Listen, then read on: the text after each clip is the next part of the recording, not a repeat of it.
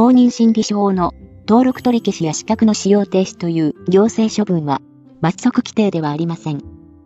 性別の取り扱い変更は20歳以上です。ICD-10 の乖離性、転換性障害について誤っているものを一つ選べ。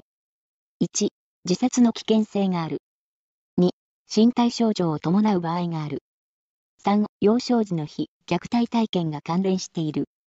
4、自らの健忘には気づいていないことが多い。5、可能な限り早期に外傷的な記憶に踏み込んで治療すべきである。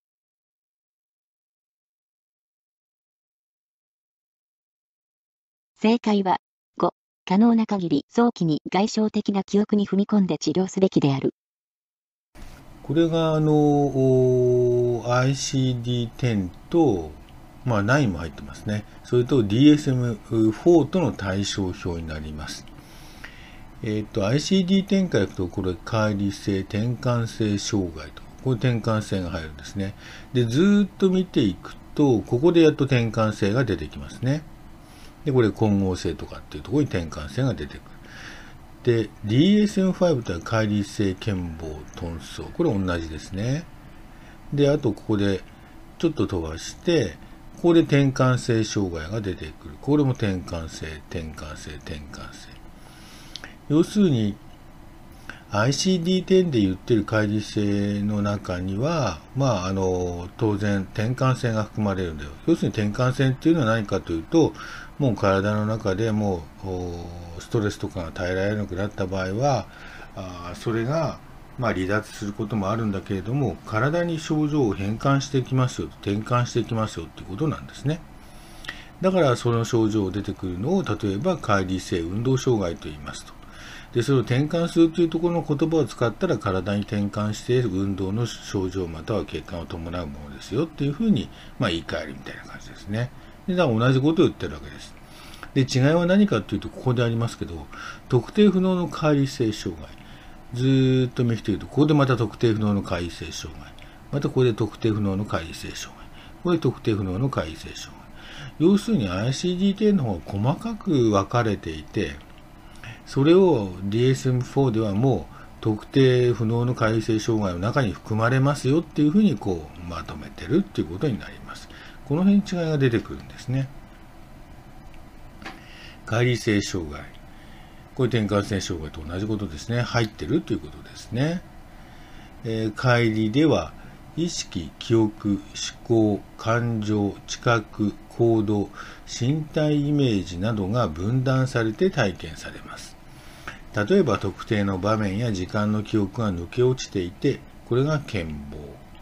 また、あ突然ショッキングな記憶や感情が目の前の現実のようによみがえって体験されたりこれがフラッシュバック。自分の身体から抜け出して離れた場所から自分の身体を見ていると感じたり体外離脱体験。自分が自分でないように感じたりあるいは自分の感情が感じられなかったり異人感。まあこういうことを言う指すわけですね。で改正障害は乖離症状を主とする病気で要因としては心的外傷体験。幼少時の主たり養育者との愛着の問題。乖離が乖離を生じる素質などが考えられていますが現在の患者さんが抱えているストレス状況も病状の程度や経過に少なからず影響を与える。要するに幼少期の問題っていうのもやっぱり愛着問題出てくるってことですね。で、えー、乖離性障害では患者さん自身が乖離性症状に、乖離症状に気づいていないことも少なくなく診断が難しい場面がありますということです。問題戻りますね。ICD-10 の乖離性、過去転換性の障害について誤っているものを一つ選べ。自殺の危険性がありますね。あと身体症状を伴う場合がある。まさに転換性というのは身体症状を伴うことの意味ですね。あと幼少時の非虐待体験が関連しているそうですね。幼少時の養育者との関係性というのは重要ですよね。それが大きく影響しています。あと自らの権謀には気づいていないこともそうですねこれは気づいていないので、えー、そのお医者さんにその症状を表現できずに、まあ、この病気が判診断されにくいというかそういうのがあるということですね。えー、可能な限り早朝に外傷的な記憶に踏み込んで治療すべきである。そういうことではないですね。ここが間違いだということがわかると思います。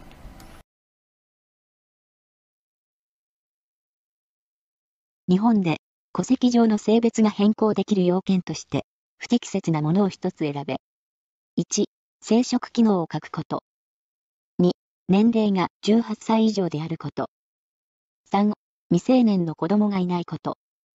4、他の性別の性器の部分に似た外観を備えていること。5、2人以上の医師により性同一性障害と診断されていること。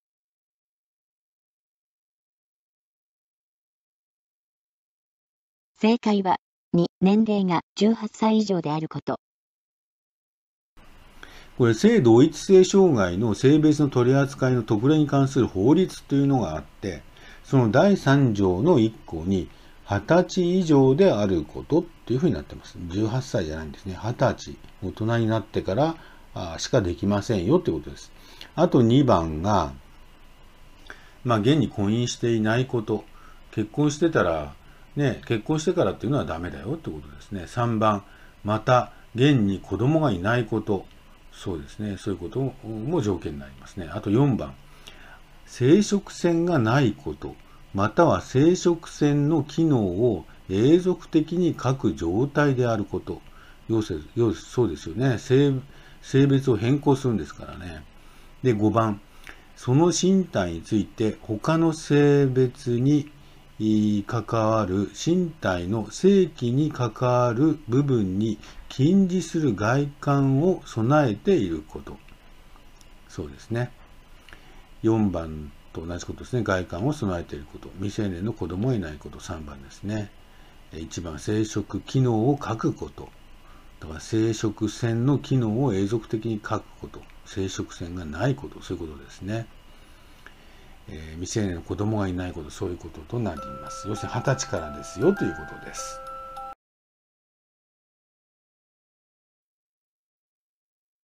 公認心理法について誤っているものを一つ選べ。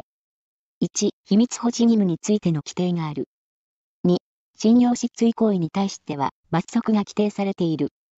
3、主務大臣は文部科学大臣及び厚生労働大臣である。4、国民の心の健康の保持増進に寄与することが目的である。5、公認心理師は、審理に関する支援を要する者の心理状態を観察し、その結果の分析を行う。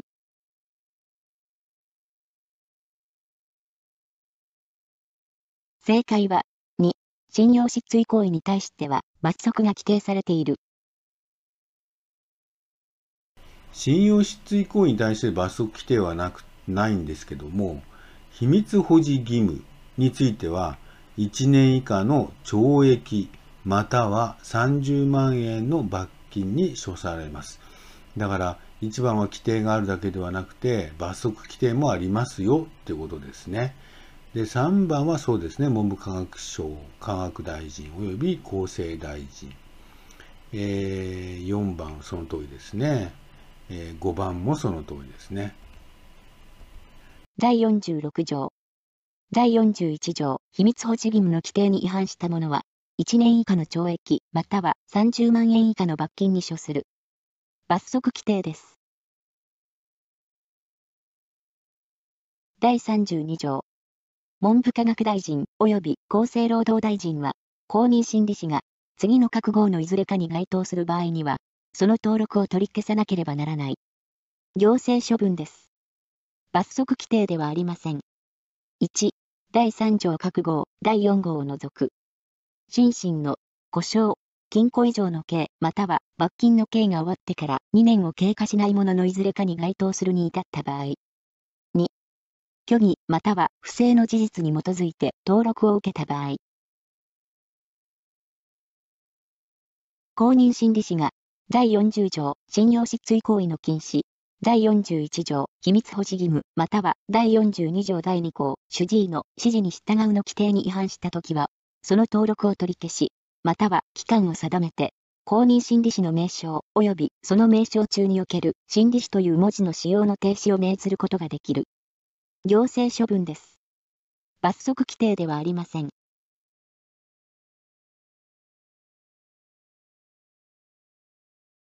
専門職連携を行う際の実践能力として、不適切なものを一つ選べ。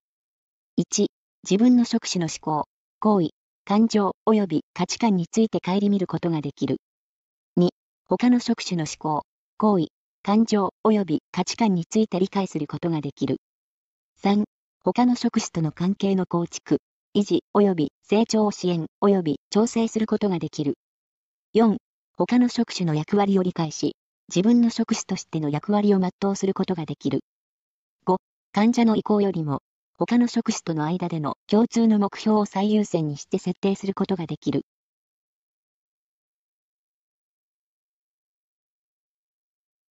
正解は、5、患者の意向よりも、他の職種との間での共通の目標を最優先にして設定することができる。多職種連携コンピテンシー。多職種連携コンピテンシーとは、多職種連携を実践するために必要な能力を指します。多職種連携コンピテンシーは、2つのコアドメインと、コアドメインを支える4つのドメインで成り立ちます。コアドメイン。1、患者、利用者、家族、コミュニティ中心。2、職種間コミュニケーション。コアドメインを支える4つのドメイン。1、職種としての役割を全うする。2、関係性に働きかける。3、自職種を顧みる。4、他職種を理解する。問題に戻ります。1番、自分の職種の思考、行為、感情、及び価値観について顧みることができる。つまり、ドメインの自職種を顧みるです。2番、他の職種の思考、行為、感情、及び価値観について理解することができる。つまり、ドメインの他職種を理解するです。3番、他の職種との関係の構築、維持、及び成長を支援、及び調整することができる。つまり、ドメインの関係性に働きかけるです。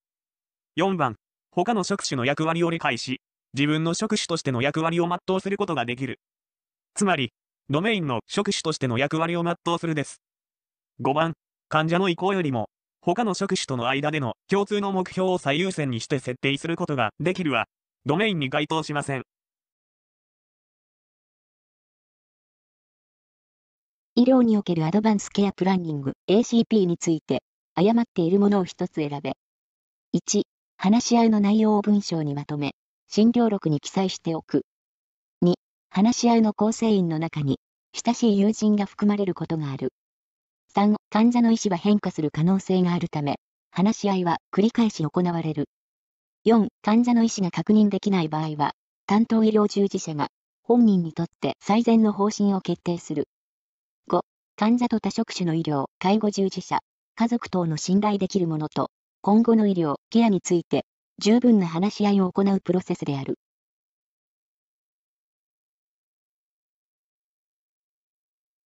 正解は、4、患者の意思が確認できない場合は、担当医療従事者が、本人にとって最善の方針を決定する。ACP、アドバンス、ケアプラニングとは、将来の変化に備え、将来の医療及びケアについて、本人を主体に、そのご家族や近しい人、医療、ケアチームが繰り返し話し合いを行い、本人による意思決定を支援するプロセスのことです。今後の治療、療養について、患者、家族と医療従事者があらかじめ話し合う自発的なプロセス。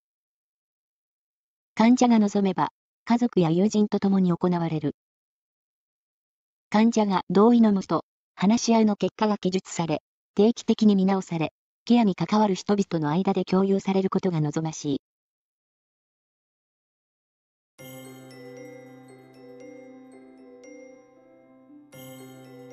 公認心理書法の登録取り消しや資格の使用停止という行政処分は罰則規定ではありません。